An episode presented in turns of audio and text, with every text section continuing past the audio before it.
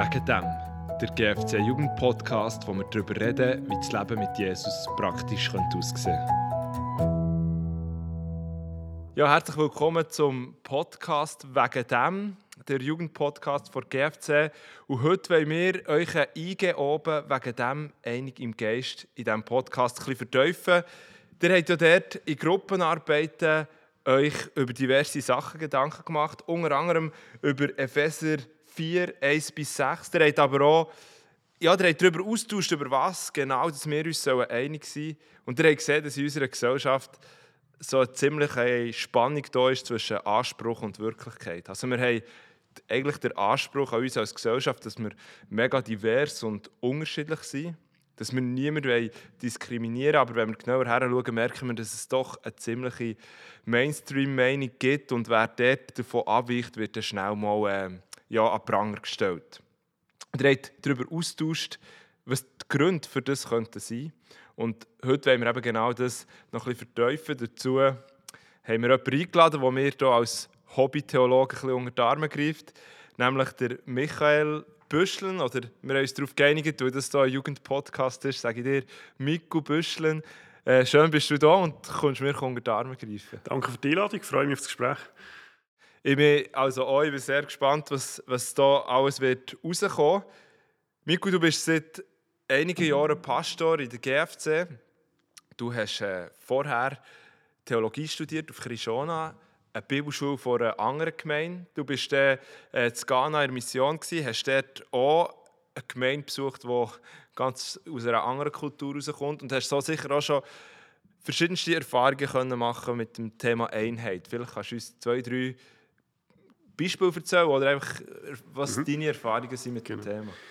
Ja, also meine Ausbildung äh, auf der Kishona, das ist, das ist eine sehr gute Erfahrung für mich als, als junger Mann, als junger Christ, ähm, in Berührung zu kommen mit, mit einer grossen Vielfalt an, an christlichen Traditionen. Wir hatten einfach äh, Christen dort aus, aus ganz verschiedenen Ländern, die dort studiert haben, wo man miteinander zusammengelebt hat zusammen studiert hat, zusammen aber auch äh, Gott dient hat. Und das ist, das ist eine sehr gesunde und gute Erfahrung, die ich, ich dort dürfen machen durfte. Äh, ist natürlich aber auch ein bisschen in einem geschützten Rahmen, weil du bist als Student dort und trägst selber keine Verantwortung. Oder? Und, und durch das ist es natürlich ähm, viel, viel einfacher, Einheitsleben und, und Vielfalt zuzulassen, wenn, wenn schlussendlich du selber die Verantwortung ja nicht musst, musst tragen musst. Ähm, Nachher waren wir äh, drei Jahre in einem Missionsdienst in Westafrika und das war auch äh, eine geniale Erfahrung für uns.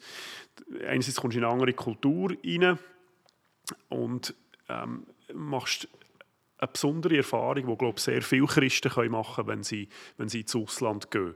Äh, das ist etwas ganz Einzigartiges, dass du eigentlich überall auf die Welt kannst gehen als Christ und du findest sofort Anschluss bei Leuten, die ihre Türen für dich aufmachen, die dich herlassen an ihren Tisch und du findest sofort Gemeinschaft mit denen. Warum? Weil wir beide, obwohl wir einander nicht kennen, weil wir äh, so viel Unterschiedlichkeit da ist, trifft man sich dort, aber dass wir merken, hey, wir glauben es gleich und wir haben die gleiche, die gleiche Hoffnung. Und das, was mir sicher am meisten äh, nachgeht, auch noch nach dieser Zeit, das ist, wir haben mit einem Pastor zusammengearbeitet, der unter Obdachlosen eine Gemeinde aufbauen Die haben sich am Sonntag irgendwo unter einem Baum getroffen.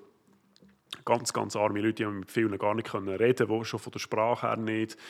Ähm, und wo man kulturell äh, und, und auch von ihrem Lebensstil so weit weg war. Also es, es kann fast nicht mehr ähm, distanzierter sein. Aber zu merken, trotzdem schafft das Evangelium, dass man dort eine Verbundenheit herbringen kann, dass man, dass man einander schätzen kann, einander gerne haben kann. Äh, das war schon etwas ganz Besonderes. Gewesen. Aber die andere Seite auch, ähm, ich habe dort natürlich nachher auch äh, eine Form vom Christentum äh, gelernt kennen, wo mir vorher so nicht bekannt war, wo ich gemerkt habe, ähm, es ist nicht alles, was der Name Christentum trägt, nachher schlussendlich christlich. Also da kommt dann auch das andere, wo, wo plötzlich ganz andere Fragen auftauchen. Ja, wo, wo der, eben vielleicht auch hast gemerkt, ja, es gibt auch Leute, die sich Christen nennen, wo ich mich muss fragen muss, bin ich Einheit mit denen? Das sind wir schon voll beim Thema, wo wir, wo wir hergehen Merci für, für diesen Einblick. Wir werden jetzt zusammen ein bisschen diskutieren, ja, über was sollen wir uns als Christen, als Gemeinde überhaupt einig sein? Wo gibt es vielleicht Freiheit? Aber bevor wir konkret auf so Frage eingehen, über was wir uns dann müssen einig sein müssen, denke ich, ist es vielleicht gut, wenn wir grundsätzlich darüber reden, was die Einheit überhaupt ist und wie man vielleicht Einheit könnte kreieren könnte. Ja, Miko, wenn du in ein paar wenigen Sätzen Einheit im biblischen Sinn müsstest definieren, wie würde das tönen? Man muss zuerst mal eine, eine, wichtige Unterscheidung treffen zwischen der inneren geistlichen Einheit der Gläubigen und nachher die, die äußere Einheit. Und wenn wir von der inneren geistlichen Einheit reden, dann reden wir von dieser Gemeinschaft und von dieser Einheit, die der Geist Gottes tut, stiften unter, unter allen wahren Gläubigen. Ähm, und zwar über Zeiten weg, also angefangen von den, von den ersten Gläubigen bis zu denen, die vielleicht noch gar nicht geboren sind, wo alle, die umkehren, die Buß tun und Jesus im Glauben annehmen, eingetauft werden in den einen Lieb von Jesus Christus, wo er das Haupt ist und wir sind das Glied aus seinem Lieb. Und wer umkehrt und wer, wer glaubt, wird ein Teil von dem einen Lieb. Und das ist eine geistliche Realität, die wir mit unseren Augen so nicht sehen können, aber wo die Bibel sagt, das ist unsere, unsere Einheit, unsere, unsere ähm, Einigkeit, die uns alle miteinander verbindet, also die, die, die wahren Gläubigen. Ähm, jetzt ist es natürlich so, dass wir untereinander, als, auch als Christen, zum Teil versplittert sind. Ähm, angefangen hat es mit einer Gemeinde, oder, die irgendwie zusammengehört hat. Und dort haben wir so viele Denominationen, dass wir sie gar nicht mehr zählen können. Ähm, wo auch die Frage steht, ja, wie, wie passt das zusammen? Oder? Und wir können sicher mal davon ausgehen, dass all die, die Spannungen, die im Moment noch bestehen, dass die einisch in der Ewigkeit in alle aufgelöst werden. Dass sie dann nachher nicht mehr werden bestehen. Also das ist äh, unsere Hoffnung, von dem gehen wir aus. Ähm, und wir sehen, dass äh, die Bibel äh, an vielen Orten einen grossen Stellenwert dem einräumt, dass äh, die Jünger von Jesus, dass seine Nachfolger, dass seine Gemeinde untereinander eins soll sein soll. Ja, das ist nicht nur der, der Paulus in dieser Stelle aus dem Epheserbrief, wo wir jetzt äh, kürzlich miteinander angeschaut haben, sondern es geht auch schon zurück auf das Gebet von Jesus im Johannes 17, wo er zuerst für die Apostel beten und dann sein Gebet ausweiten auf alle die, die durch ihr Wort, durch ihr Zeugnis, durch ihre Verkündigung nachher auch ihn werden glauben. Und da sind wir ja nachher mit eingeschlossen, wo er für uns beten und der Vater tut bitten, dass sie untereinander eins sind. Und zwar so, wie er mit dem Vater eins ist. Und das ist in dem Sinne das Modell, oder, wo wir davon ausgehen sollen, dass wir als das Volk Gottes, als Gemeinde von ihm, äh, sollen genauso eins sein untereinander, so wie es der Vater mit dem Sohn äh, eins ist. Ähm, die äußere Einheit ähm, ist natürlich angefochten, ist natürlich, äh, unter, steht unter vielen Fragezeichen. Es kann es Haufen Gründe geben, warum es plötzlich äh, zu Schwierigkeiten kann kommen kann. Ähm, aber damit man über die äußere Einheit nachher schon so man kann nachdenken und darüber kann reden müssen wir uns zuerst die Frage stellen, äh, wie tun wir jetzt die innere Einheit genau definieren? Ähm, und manchmal muss man vielleicht auch die Frage stellen, das hilft uns nachher, äh, wo gibt es denn vielleicht auch Grenzen von der Einheit?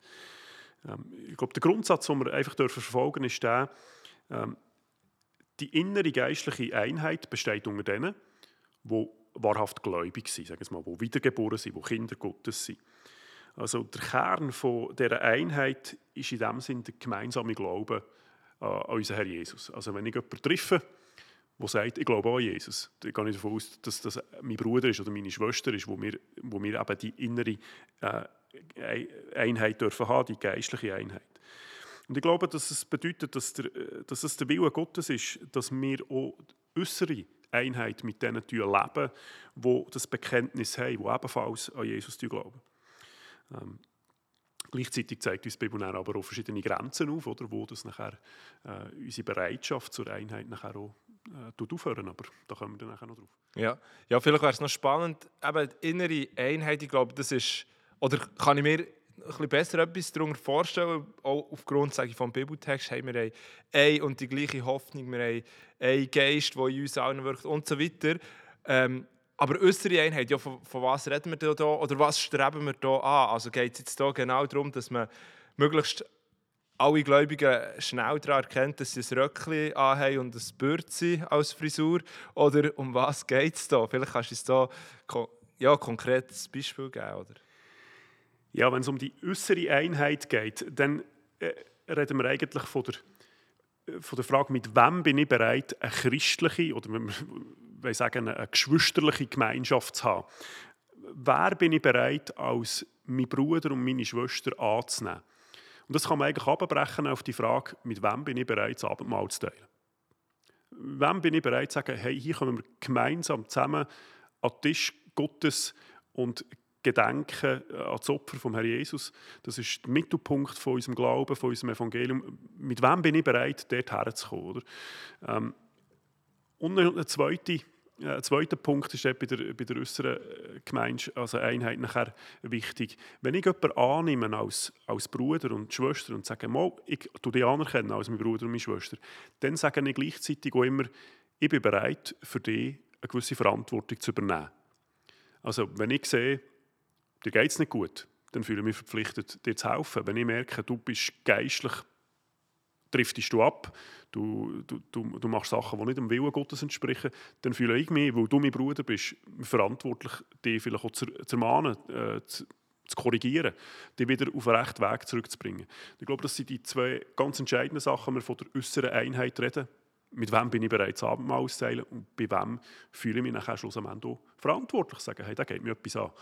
Äh, ich glaube, das sind eigentlich die, die, die wesentlichen Sachen, wenn wir von der, von der äußeren Einheit reden. Ja, also bei wem dass schlussendlich die Einheit sich dann auch Konsequenzen zeigt, also dass sie wirklich mehr zu diesen Personen stellen, auch öffentlich. So. Äh, ja, wir sehen, Einheit ist, ist wichtig, biblisch gesehen, es ist etwas Schönes, haben wir auch schon aus deinen, deinen Zeugnissen gehört. Ähm, heisst das dann, dass wir Einheit zum ultimativen Ziel sollten erklären Also wir sollten sagen, hey, im Zweifelsfalle für die Einheit. Ähm, grundsätzlich kann man das sicher bejahen. Äh, die Einheit ist so wichtig für den Herr Jesus mal. Später nachher auch, wie der Paulus uns ja hier auffordert, dass wir die Einigkeit im Geist sollen bewahren Also wir können sie ja nicht selber schaffen, das ist ein Werk vom Geist, aber unsere Aufgabe ist, dass wir sie bewahren und dass wir natürlich äh, alles, was in unserer Macht steht, äh, dazu beitragen, dass, dass die Einheit erhalten bleiben kann. Ähm, ich glaube, wir sollen auch mit diesem Grundsatz unterwegs wir im 1. Korinther 13 im Hohelied von der Liebe finden, wo, wo es heisst, dass die Liebe alles hofft. Also wenn ich jemandem begegne, wo mir sagt, ich bin auch ein Kind Gottes, ich bin auch einer, der Jesus glaubt, dann, dann hoffe ich einfach mal das Beste. Oder? Dann gehe ich nicht mit einem Misstrauen an die Person her äh, und denke, der erzählt mir sicher einen Mist. Sondern dann, gehe ich mal davon aus, dass das wahr ist, dass das stimmt. Ich glaube, das ist der Startpunkt, dass wir immer das Beste annehmen, wenn wir jemandem begegnen und nicht das Schlimmste. Ähm, aber nicht alles, was nachher zweifelhaft ist, also deine Frage ist im Zweifelsfall, oder? Sollten wir uns einfach für die Einheit entscheiden. Aber nicht alles, was zweifelhaft ist, ähm, oder wir müssen vielleicht so sagen, es ist nicht alles, was uns begegnet, immer zweifelhaft, sondern es gibt nachher auch, ähm, Sachen, wo man klar muss sagen, das passt nicht in das Leben von einem Christen, das passt nicht zu einem christlichen Glauben, das ist nachher nicht mehr zweifelhaft. Und dort äh, machen wir uns nachher zu einfach, wenn wir alles immer nur zu einer belanglosen Meinungsverschiedenheit erklären, weil es gibt auch, die Bibel ist ganz deutlich, nachher auch Themen, wo, wo man nachher nicht mehr einfach nur sagen, ja, du kannst die Meinung haben und du kannst eine andere haben. Ähm, also die Bibel zeigt uns ja verschiedene potenzielle Grenzen nachher auf wo dass wir keine Einheit sollen haben sollen. Ein klassisches Beispiel wäre 2. Korinther 6, äh, wo wir aufgefordert werden als Christen, dass wir nicht unter ein Joch sollen gehen mit den Ungläubigen. Und äh, er redet dort vor allem vom Gottesdienst, dass wir uns nicht sollen am Götzendienst der Heiden. Oder? Wir haben mit dem nichts zu suchen. Oder? Das ist natürlich äh, klar, dass wir nicht gleichzeitig Jesus anbeten können und am Freitag gehen wir irgendwo in eine Moschee, weil wir einen Kollegen haben, der dort hergeht. Also das würden wir sicher nicht machen. Andere Grenze, die die Bibel selber ziehen, ist, dass wir auch Menschen können begegnen können, die ein Bekenntnis haben zu Jesus. Aber Jesus sagt, dass sie Wölfe im Schafsbild.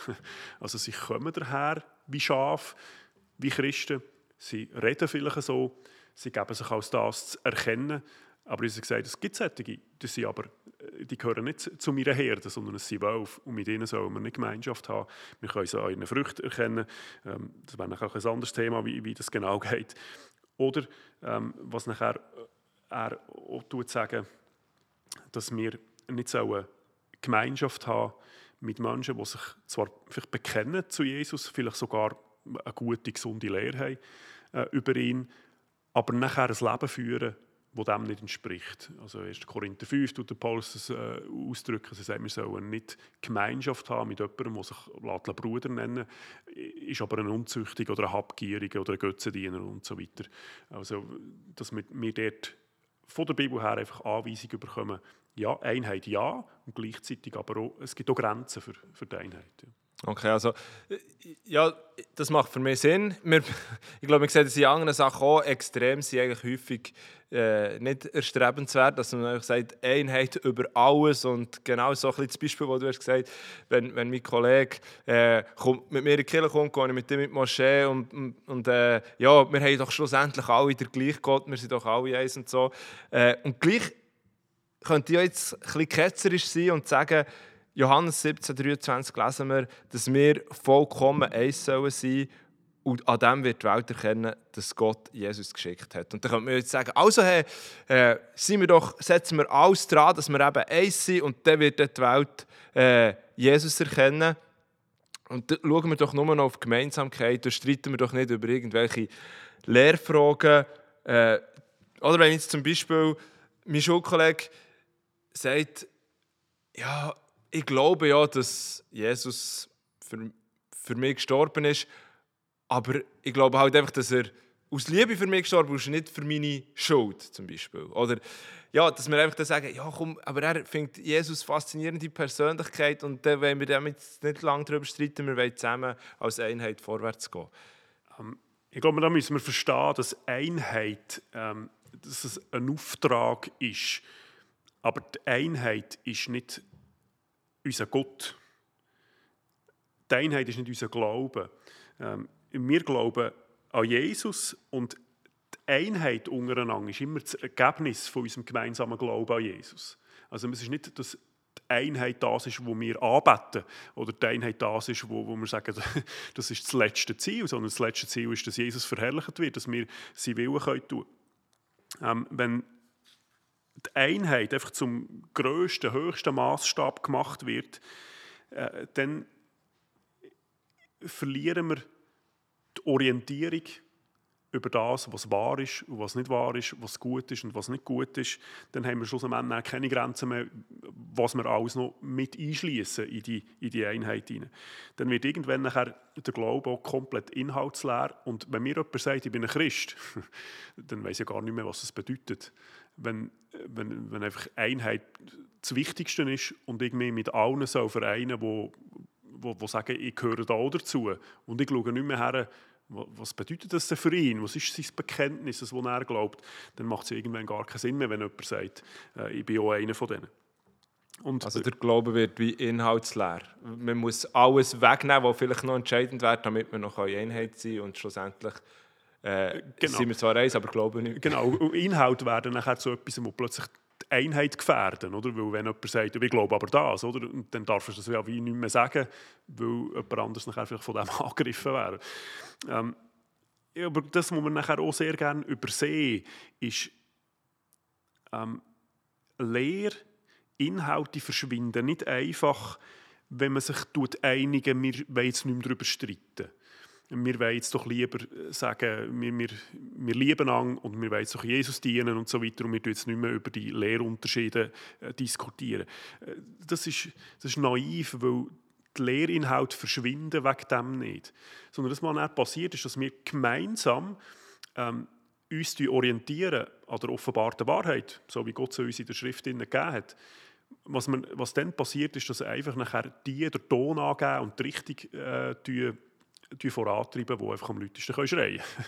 Äh, und, dann ist nicht mehr das im Vordergrund, äh, was sagt die Schrift und was ist die Wahrheit, wo wir uns daran orientieren wollen. Ich glaube, das ist äh, das grosse Missverständnis. Man kann nicht im Namen der Liebe Inhalt wie, wie belanglos machen. Sie bleiben immer da, sie werden immer da sein.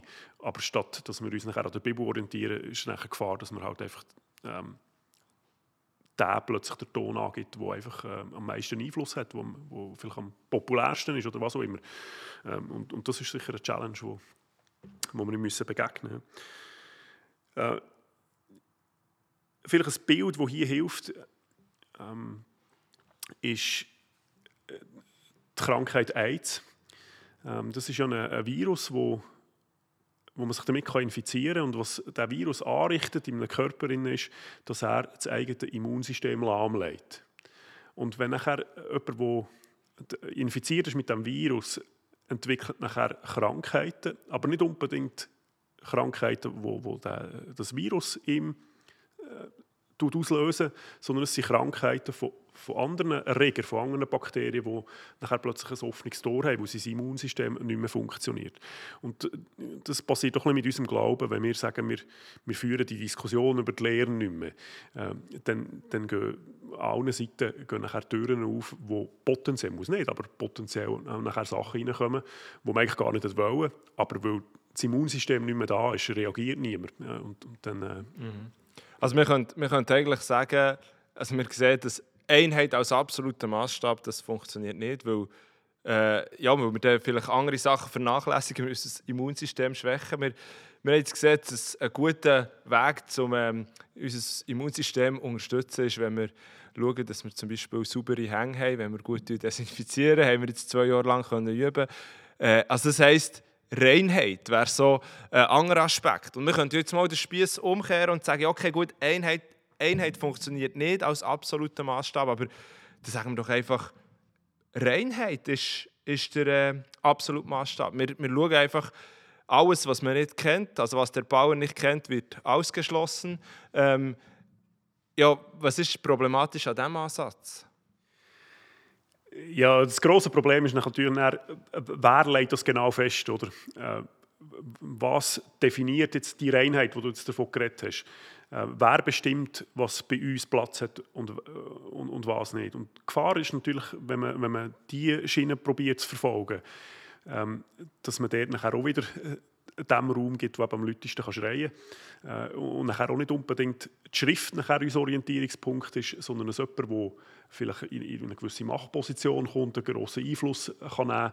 Ähm, ja, das ist etwas, was man, man sehr oft kann beobachten in der Kirchengeschichte, oder? dass es einfach starke Leiter hat, die viel Gutes äh, können tun, wo Gott wirklich dienen können, aber dass sie halt dann manchmal schon äh, am anderen Ort einen Schwachpunkt haben, wo sie zu dominant sind, wo sie vielleicht irgendwo halt subjektive Ideen reinbringen, die dann ähm, viel zu wichtig werden und nachher plötzlich Leute ausgeschlossen werden, wo, wo nicht nötig wäre, dass, dass man das macht.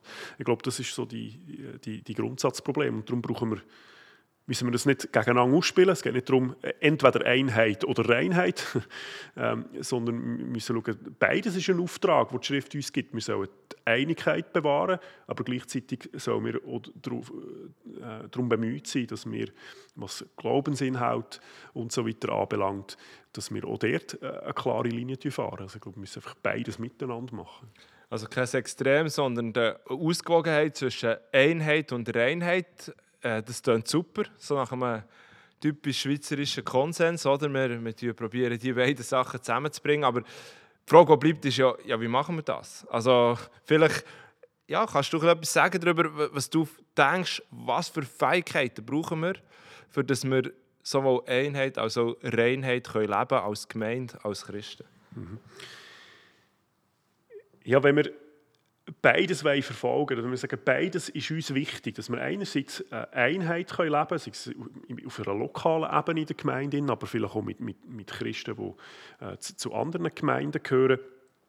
Äh, gleichzeitig aber auch äh, dem gerecht werden, dass die Bibel auch der, der Reinheit, jetzt sagen wir von der Lehre oder auch vom, vom Verhalten, von der Ethik, äh, das Gewicht beimessen, wir auch das verfolgen wollen äh, das, was wir, was wir brauchen, ist auf der einen Seite Demut. Also, dass wir sagen, ähm, ich muss mir immer bewusst sein, dass ich von einer bestimmten Seite komme, dass ich mit einer bestimmten Prägung irgendwo äh, daran herkomme.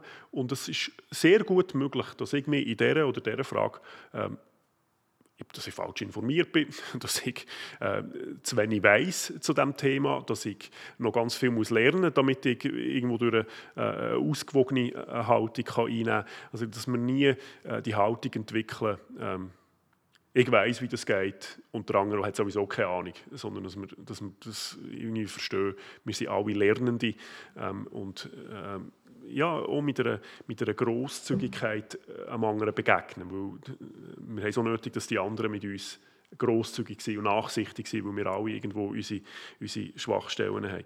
Gleichzeitig aber ähm, brauchen wir auch Mut, äh, dass wir nicht einfach sagen, ja, das ist zu kompliziert und ich, die Gefahr, dass man jemand nicht zufrieden ist mit mir, ist, ich, ich, ich schaue die, die Punkte gar nicht, gar nicht an, sondern ich gehe einfach davon aus, ich, ich, mit, ich suche die Einheit mit allen und es ist mir eigentlich gleich, was er wirklich glaubt äh, oder was dann nachher wirklich gemacht wird.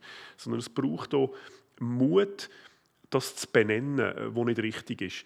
Weil das ist schon etwas, wo, wo die Schrift uns nachher darauf, äh, dazu anleitet. Sie zeigt uns, dass die Uneinigkeit, die Spaltung in der Gemeinde, die wird von denen in die Gemeinde getragen, die falsche Lehren in die Gemeinde hineinbringen.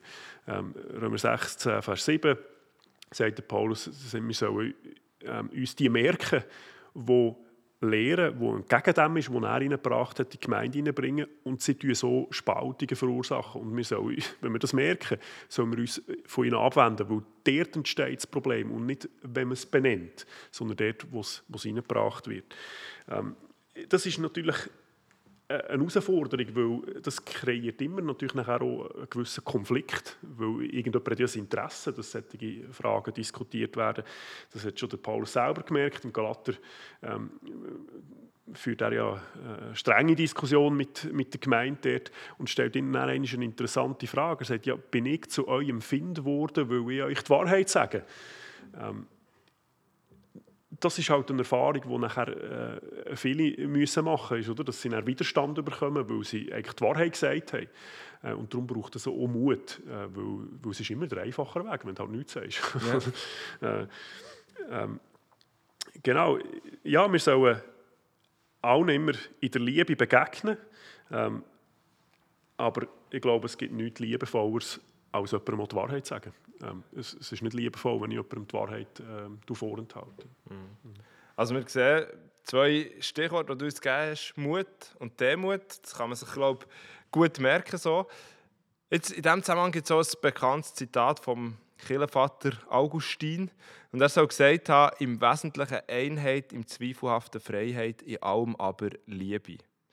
Jetzt weiß ich nicht, was meinst du zu dem? Wäre das vielleicht ein Ansatz? Also, es würde ja heißen, wenn, wir, wenn jemand im Wesentlichen eine andere Meinung hat, dann sollten wir eben nicht so eine geistliche Gemeinschaft leben.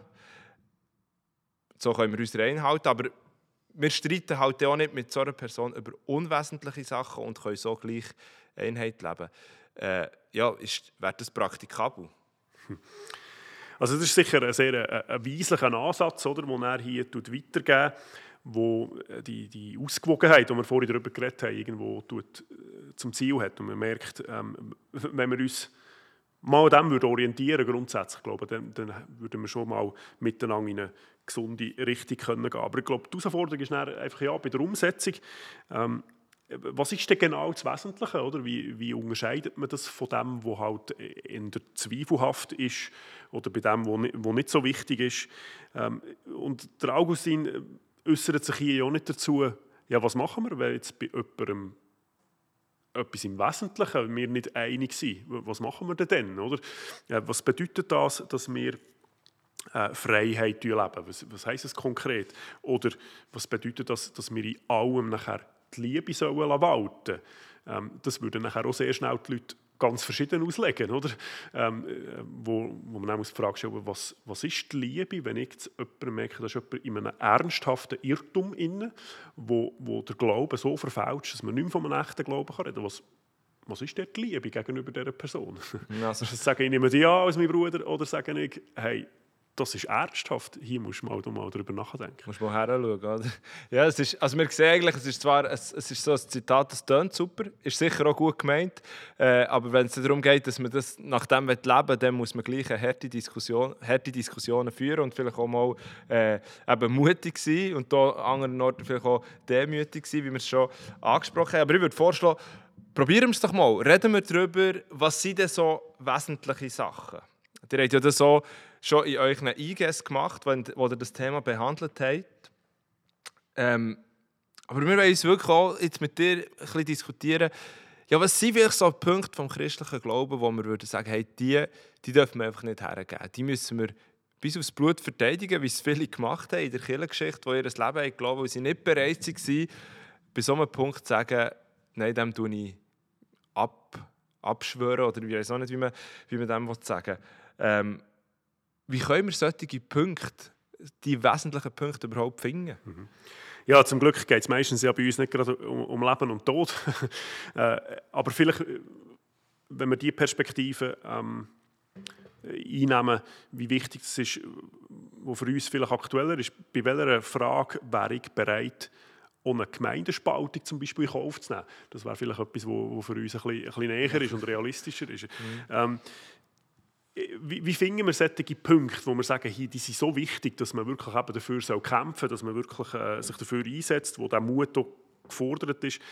Ähm, aus meiner Sicht, völlig klar, äh, finden wir die natürlich in der Bibel, rein, ähm, weil das ist da, die objektive Größe, wo selbst wenn jemand einen komplett anderen Hintergrund hat, komplett andere Geschichte hat, wir haben alle zusammen die gleiche Bibel.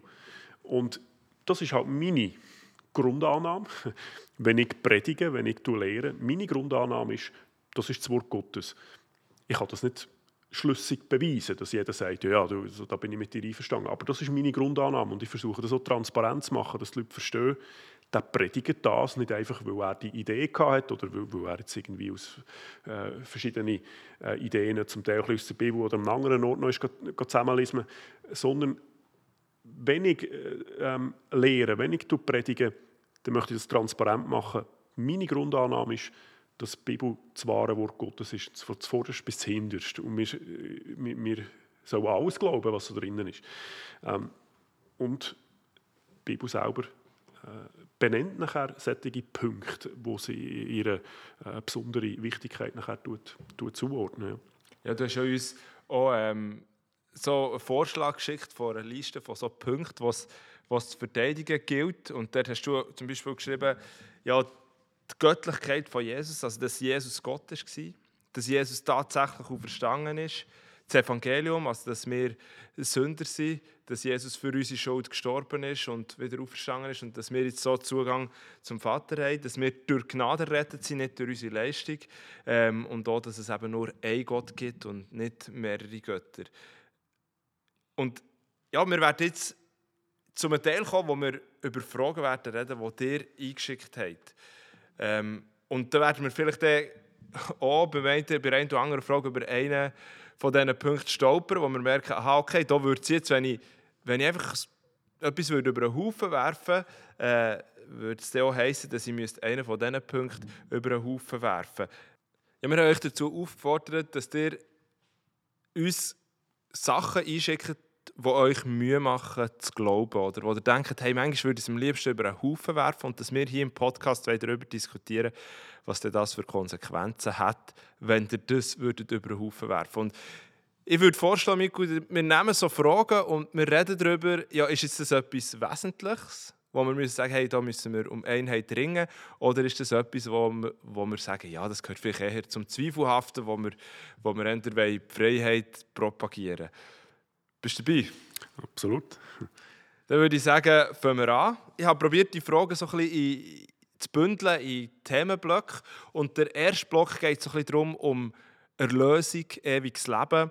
Und dort sind zwei Personen, die eigentlich die Frage reingeschickt haben, mit einer recht grundsätzlichen Frage, wo sie haben Mühe mit dem Konzept Himmel und Hölle. Und die Personen, die die Frage geschickt haben, haben jetzt nicht weiter ausgeführt, was sie unter diesem Konzept verstehen. Aber ich gehe davon aus, sie haben zum Beispiel Mühe, dass ein, Gott, der gut ist, soll Menschen ewig quälen ewig in eine Hölle reinrufen? Oder was, wie sieht so eine Hölle aus? Was ist, wie sieht der Himmel aus? Oder was auch immer. Vielleicht kannst du ein paar Gedanken mit uns teilen zu, zu diesem Konzept Himmel-Hölle. Genau. Ja, äh, oder hier ist eigentlich angesprochen der, der doppelte Ausgang vom Gericht, wo man so sagen will. Äh, die Bibel redet davon, dass äh, am Schluss von der Zeit, wenn der Herr Jesus zurückkommt, äh, einige von den Menschen angenommen werden und nachher in Ewigkeit in einer neuen Welt werden leben, wo es keine Sünde mehr wird geben, wo kein Tod mehr wird sein äh, und so weiter, was oft eben als Himmel bezeichnet wird, obwohl das eben ein bisschen fragwürdig ist, weil Gott ja einen neuen Himmel und eine neue Erde wird schaffen. Ähm, aber in dem Sinne ist die neue Welt, wo ohne Sünde wird sein, wo, wo das ewige Leben wird sein, ist damit gemeint.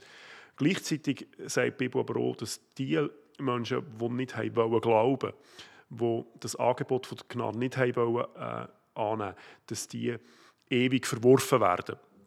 Und dass äh, nachher der Ort, in dem Sinn, wo sie herkommen, im Gegensatz zum Himmel eben nachher als, als Hölle beschrieben wird.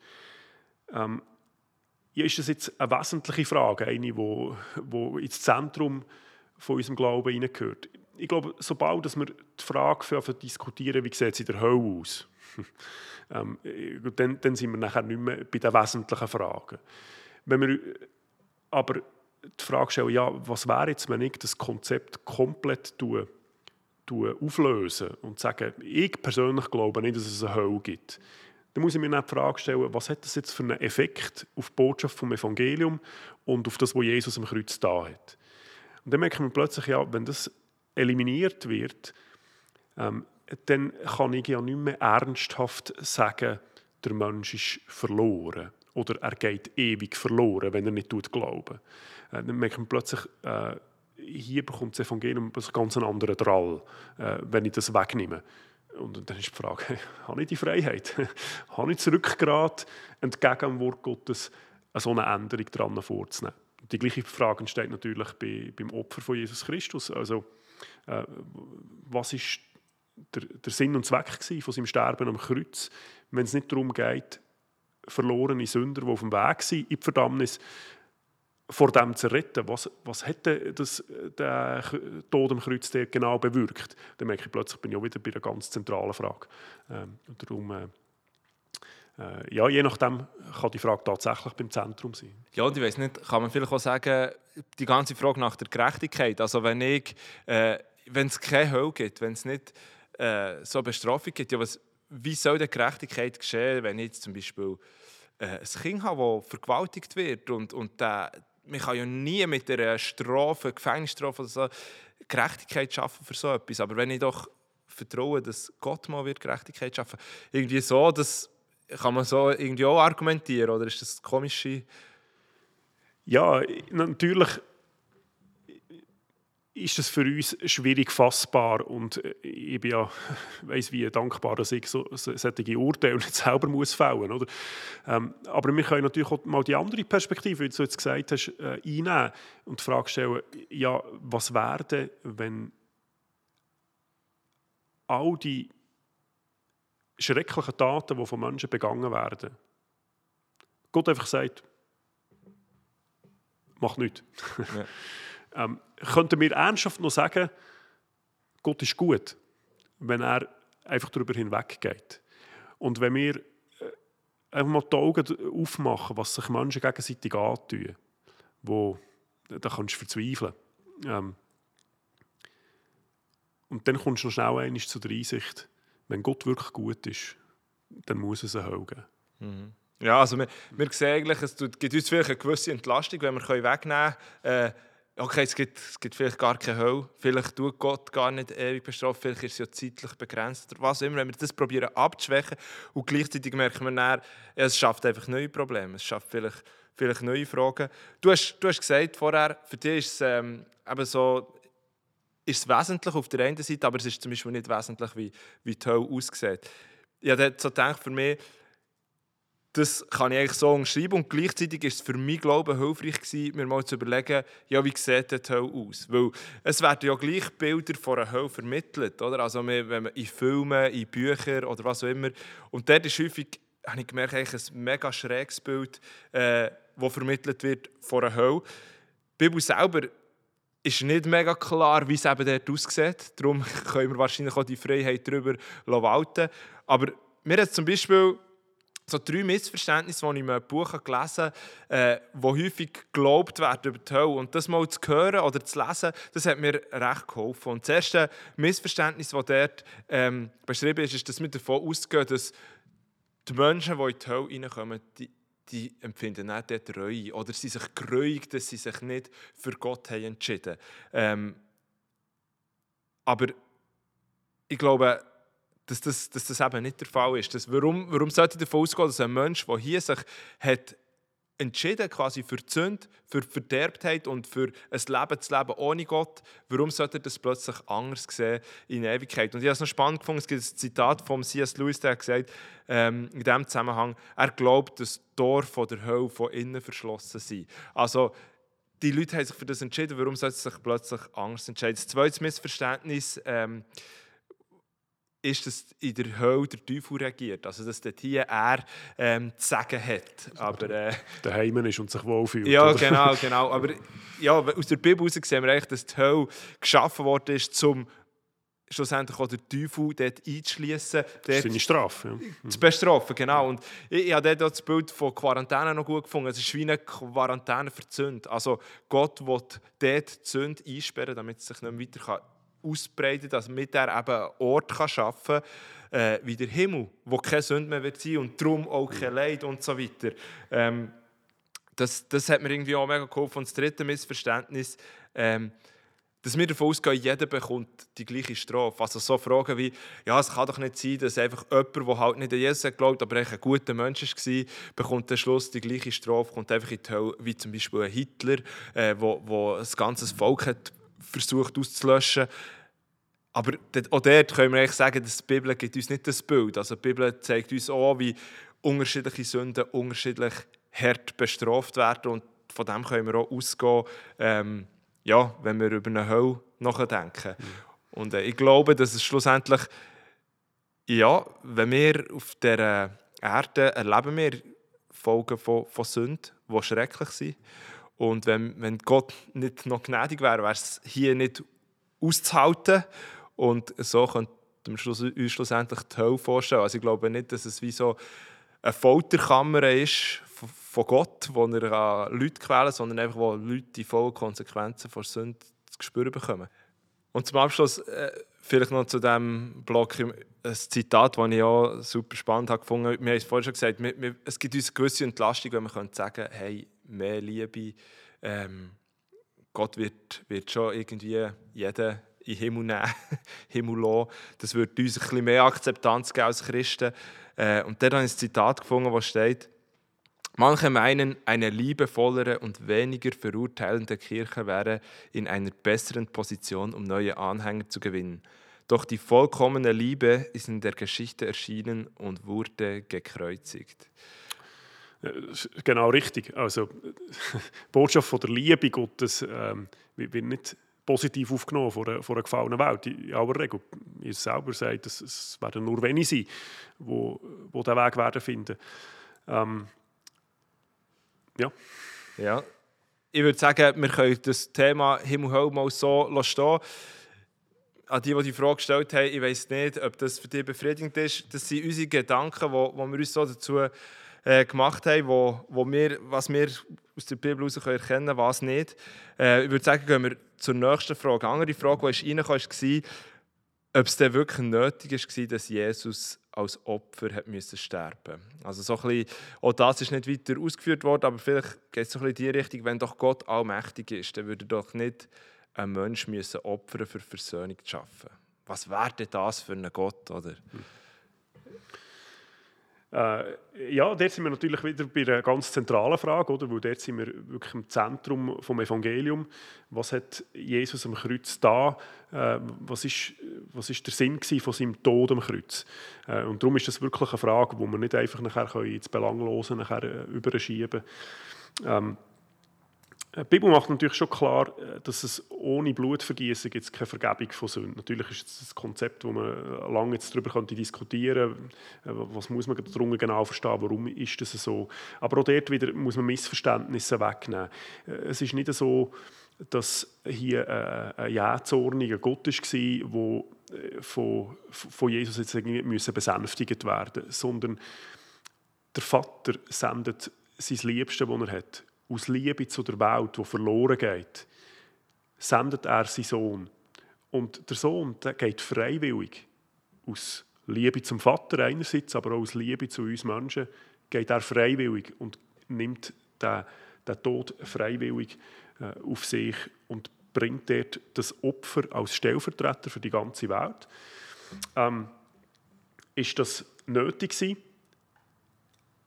Die Antwort, die wir aus der Schrift geben können, ist die, Gott hat so einen Weg gefunden, wenn man so sagen will, wo er einerseits gerecht ist, indem er eben die Sünde nicht unter den Tisch fallen sondern er erweist seine Gerechtigkeit, indem dass die Sünde ihren, ihren angemessenen Lohn bekommt wo, wo er ist in seinem Wesen gerecht. Er müsste sich selber verleugnen, wenn er ungerecht wäre.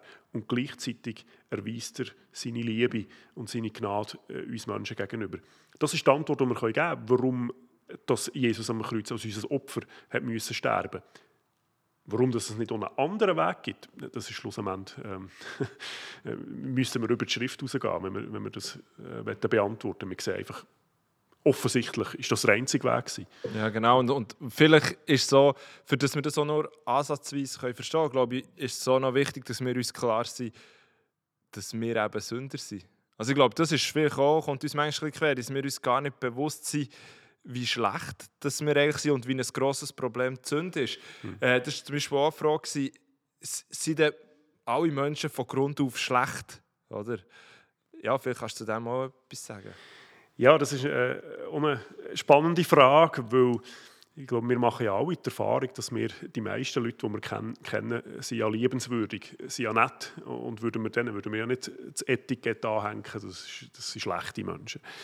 Ähm, und dort ist glaube ich, wichtig, äh, von welcher Perspektive wir hergehen.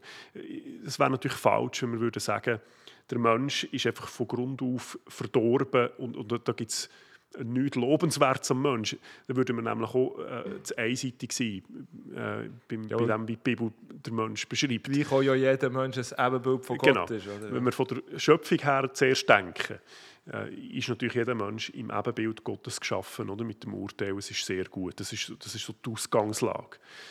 Ähm, darum haben wir ja ein, ein Verständnis überhaupt von gut und schlecht. Und darum ist auch jeder Mensch in der Lage, das Gute zu erkennen und das Gute vielleicht auch zu wollen, das Gute auch, auch manchmal zu tun. Gleichzeitig aber zeigt uns die Schrift eben, dass wir in die Sünde gefallen sind und durch das wir als Menschen in unserer Gesamtheit von der Sünde, vom Sündenfall betroffen sind. Das bedeutet nicht, dass wir nicht mehr Gutes tun können, dass wir ähm, nicht mehr in der Lage sein sollen, etwas Positives beizutragen aber es bedeutet, dass jeder Bereich von unserem Menschsein von, von der Sünde betroffen ist und dass wir durch das äh, in, in einer absoluten Trennung von, von dem, was heilig ist, natürlich stehen. Ähm, und, und, ich glaube, aus, aus dieser Perspektive ähm, kann man auch sagen, der Mensch ist in seiner Gesamtheit eben, wie, wie ist es hier, verdorben, äh, ist, ist, ist die Frage. Die Frage oder schlecht, schlecht. Ja, ja, genau. genau.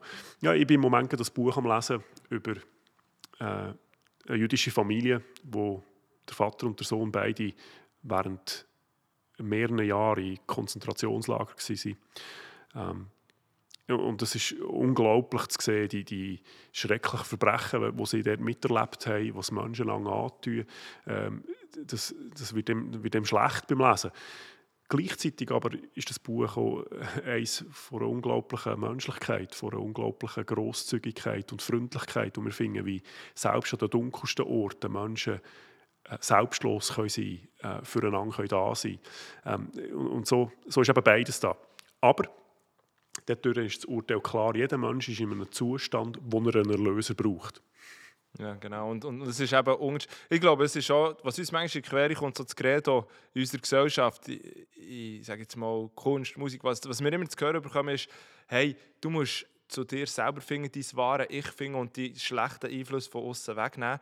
Aber die Bibel sagt uns eigentlich, hey, dein wahre Ich findest dann, wenn du dich selber verlierst in Jesus. Weil in dir innen, äh, wenn, wenn du dein wahre Ich hast gefunden, wirst du nicht viel Gutes finden. Das ist eigentlich die, die Aussage der Bibel, oder? Mhm.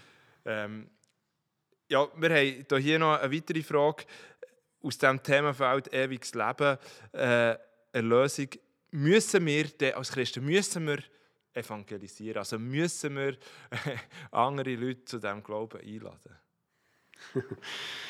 Äh, ja, hier sind wir natürlich auch wieder bei einer, äh, bei einer wesentlichen Frage, weil das natürlich die Natur eben vom Evangelium anspricht. Äh, wenn ich davon ausgehe, der Mensch ist verloren und geht ohne Jesus verloren und er ist der einzige Weg ähm, zu, zu der Rettung, der einzige Weg, wie der Mensch Gott kann finden kann, äh, dann ist natürlich die Ausgangslage klar. Ähm, und, und, das ist nachher auch der Auftrag, wo, wo Jesus uns ja gegeben hat, dass wir das Evangelium in die ganze Welt sollen bringen ähm, Aus dieser Perspektive, völlig klar. Und eine andere Perspektive kann ich ja nur dann einnehmen, wenn ich sage, hm, ich gehe davon aus, es gibt vielleicht noch mehrere Wege, wie jemand zu Gott kann finden kann. Ähm, oder ich gehe gar nicht davon aus, Menschen wirklich verloren gehen. Ähm, eine andere Frage ist natürlich nachher, wie wir evangelisieren.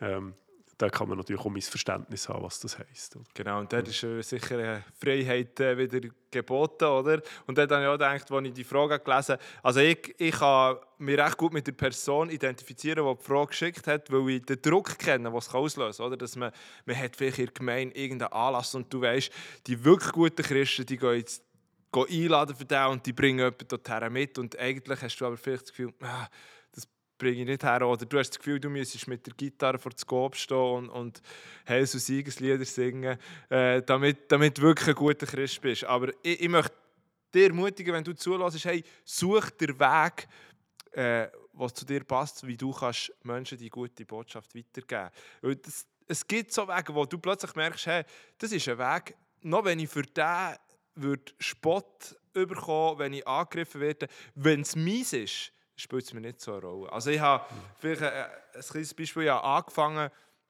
ein paar Videos zu machen auf YouTube mit Spoken Words und vorher eben häufig Stress in diesem Zusammenhang zu, zu dieser Botschaft zu stehen.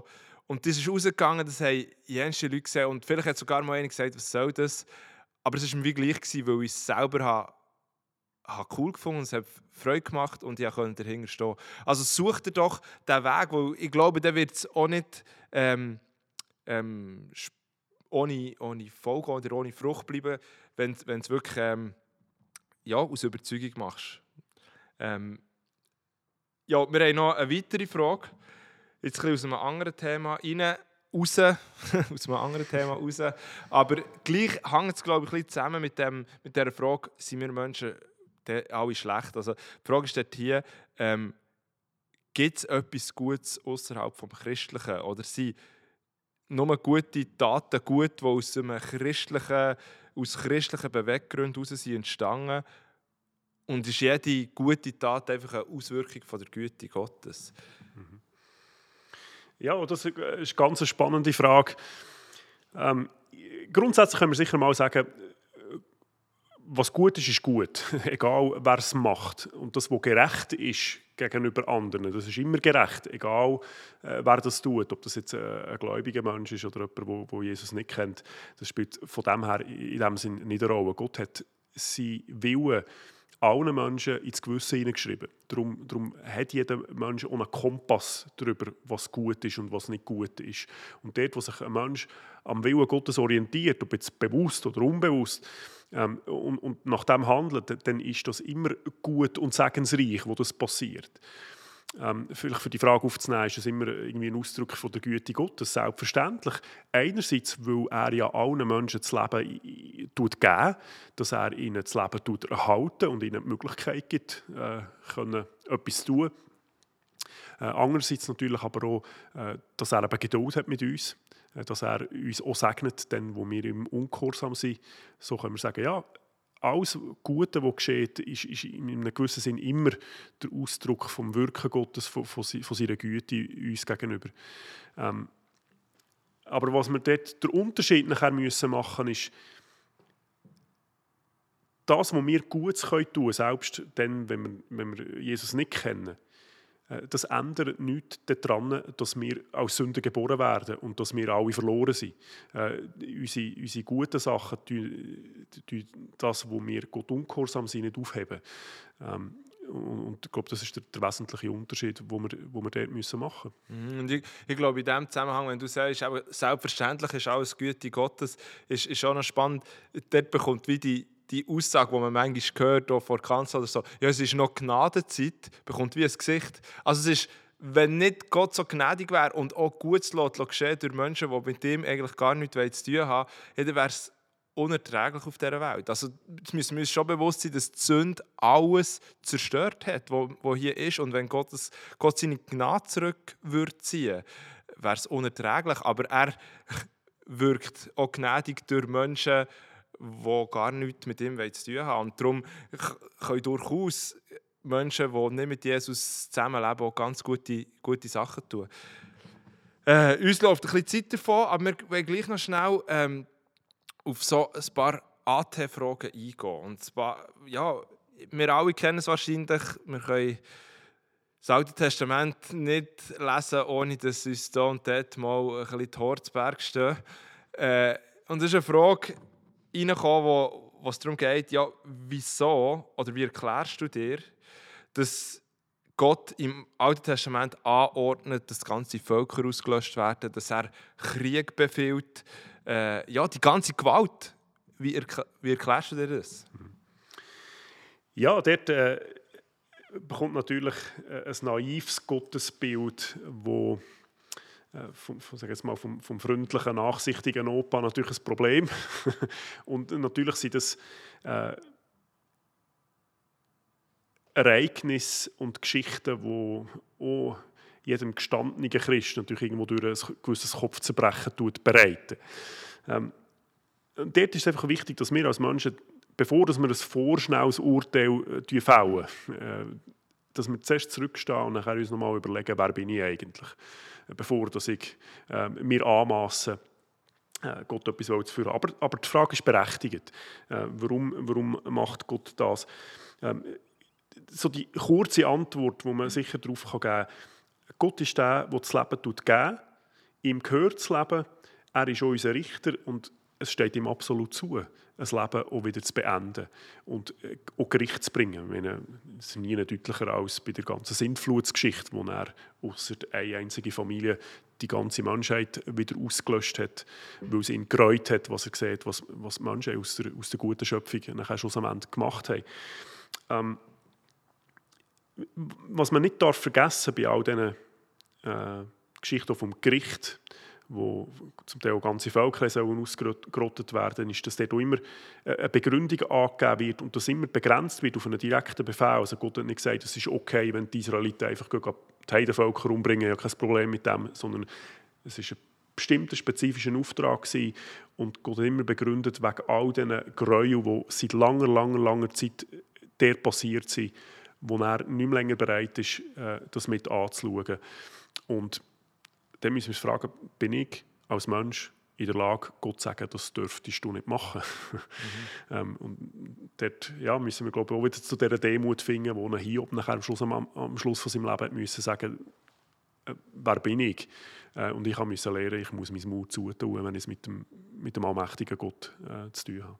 Ja, das ist eigentlich ein mega, mega spannender Punkt, der Hiob, wo, wo die ganzen Fragen stellt. Und er darf die Fragen auch stellen. Mhm aber Gott nimmt ihn schlussendlich mit und er kommentiert gar nicht unbedingt die Frage oder sagt ihm, du hättest nicht so die Frage stellen sondern er nimmt ihn mit und sagt, bist du dabei gewesen, mhm. wo ich das, wo ich die Welt schaffe, bist du dabei? Wie kannst du wollen das verstehen, was ich verstehe? Und ich glaube, diese Demut müssen wir äh, immer wieder lernen und ich, ich, ich von mir kann sagen, ich kann auch so Sachen lesen und ich kann es nicht verstehen und ich kann es nicht wegerklären, wegdiskutieren, aber gleichzeitig vertraue ich dem Gott, dass er weiß, was er macht.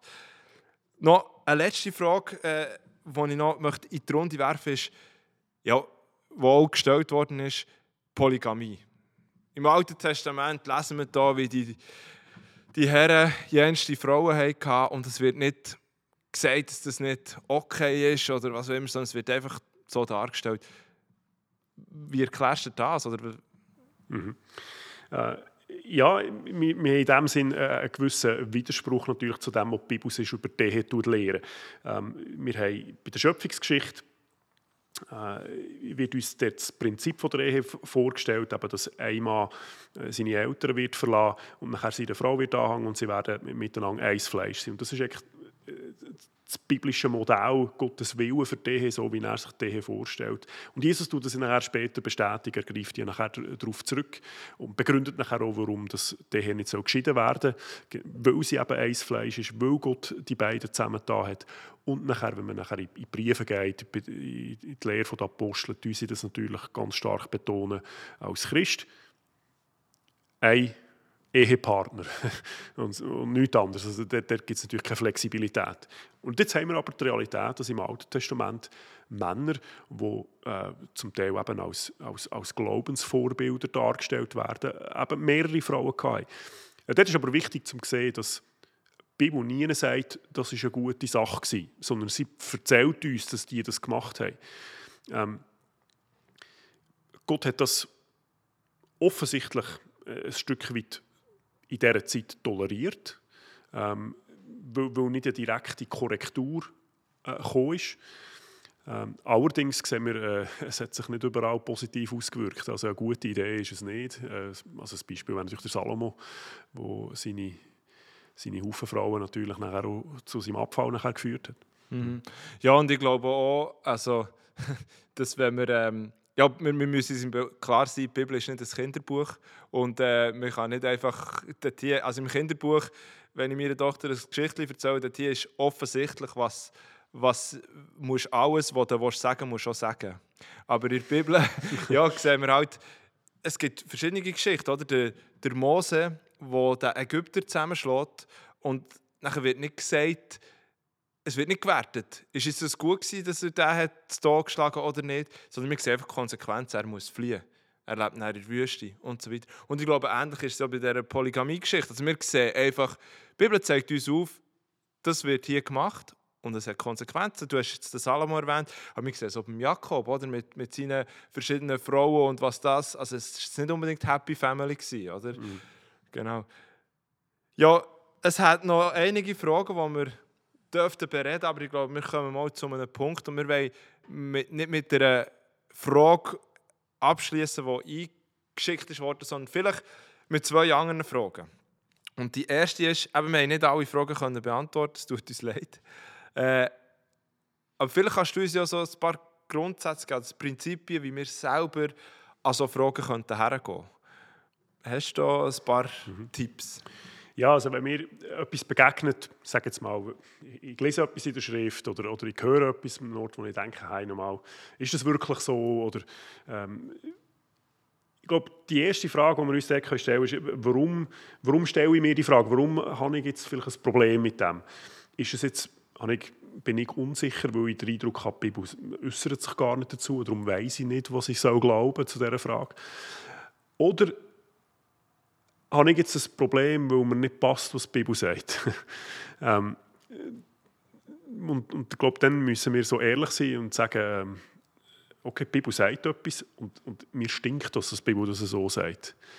Äh, aber bevor dass ich nachher irgendwie Entschuldigungen suche oder Auswege, warum ich das nicht so glaube, was die Bibel sagt, äh, ist vielleicht eine Selbstreflexion mal dran. warum habe ich ein Problem mit dem, was die Bibel sagt? Ähm, ich frage, was ist falsch mit mir und nicht, was ist falsch mit der Bibel. Das könnte vielleicht mal so ein erster Ansatz sein. genau. Äh, ja, und nachher, glaube auch, was einem, wenn man als junger Mensch nachher fährt über den Glauben nachdenken, oder dann, dann man so plötzlich entdecken man gewisse Fragen, die einem vielleicht verunsichern wo man manchmal das Gefühl hat, ich bin wahrscheinlich der Erste, der sich jetzt wagt, über das nachzudenken. Oder? Aber äh, das ist nicht so. Also, jede Frage, die uns beschäftigt, die, die ist schon lange mal irgendwo diskutiert worden, die ist schon lange mal von jemandem aufgegriffen worden. Und äh, machen doch auf die Suche. Ähm, geht jemanden fragen, der schon weiter ist im Glauben. Äh, jemand von Ihnen Pastor, jemand von Ihnen Eingeleitet oder wer auch immer. Geht mit diesen Fragen zu ihnen ähm, und sie können euch sehr schnell mal eine Orientierung geben zu diesen, zu diesen Fragen, wo man nachher auch Antworten kann finden kann.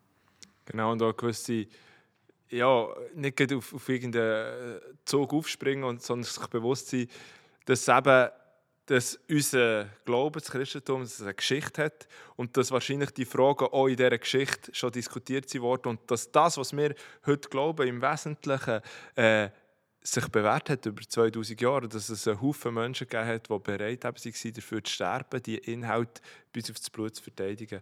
Äh, merci vielmals.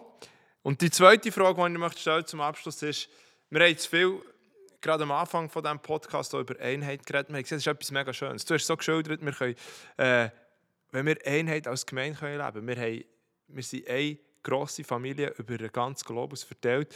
Äh, und vielleicht für die Praxis, wie können wir denn, ich persönlich, der Pesco, wenn ich jetzt äh, fertig bin mit dem Podcast, wieder bei mir zu Hause in die Gemeinde gehen, wie kann ich Einheit leben, fördern, unterstützen mit mit meinem Verhalten. Ja. Ja, ich glaube, das ist nochmal wichtig, dass wir zurückdenken, was ist eigentlich die, die, die biblische Einheit? Und gesagt, auch die Einheit ist das Ergebnis vom gemeinsamen Glauben.